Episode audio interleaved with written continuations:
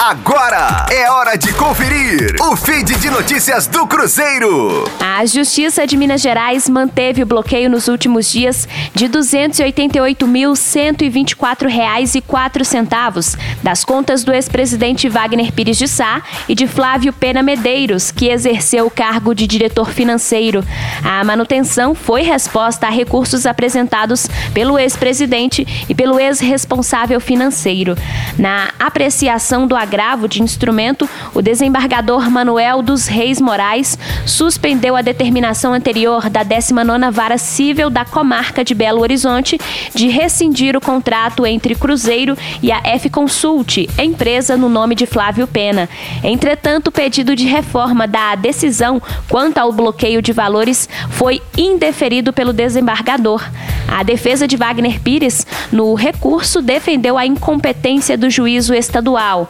Informou que o contrato foi validado pela ex-diretoria, que o Cruzeiro não apenas confessou os valores devidos, como assumiu o compromisso de pagá-la na quantia total de R$ 121.728,75. Além disso, que o Conselho Fiscal da Raposa não tomou nenhuma medida contra Flávio ou membros da ex-diretoria.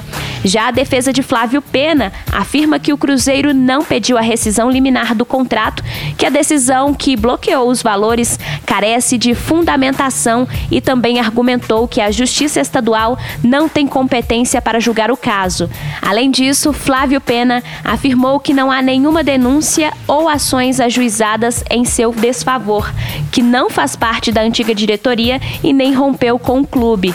Flávio também pediu a condenação do Cruzeiro por má fé por alterar a verdade dos fatos no que diz respeito à alegação de que o primeiro agravante está sendo investigado. Rosane Meirelles com as informações do Cruzeiro na Rádio 5 Estrelas.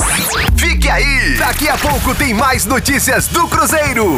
Aqui, Rádio 5 Estrelas.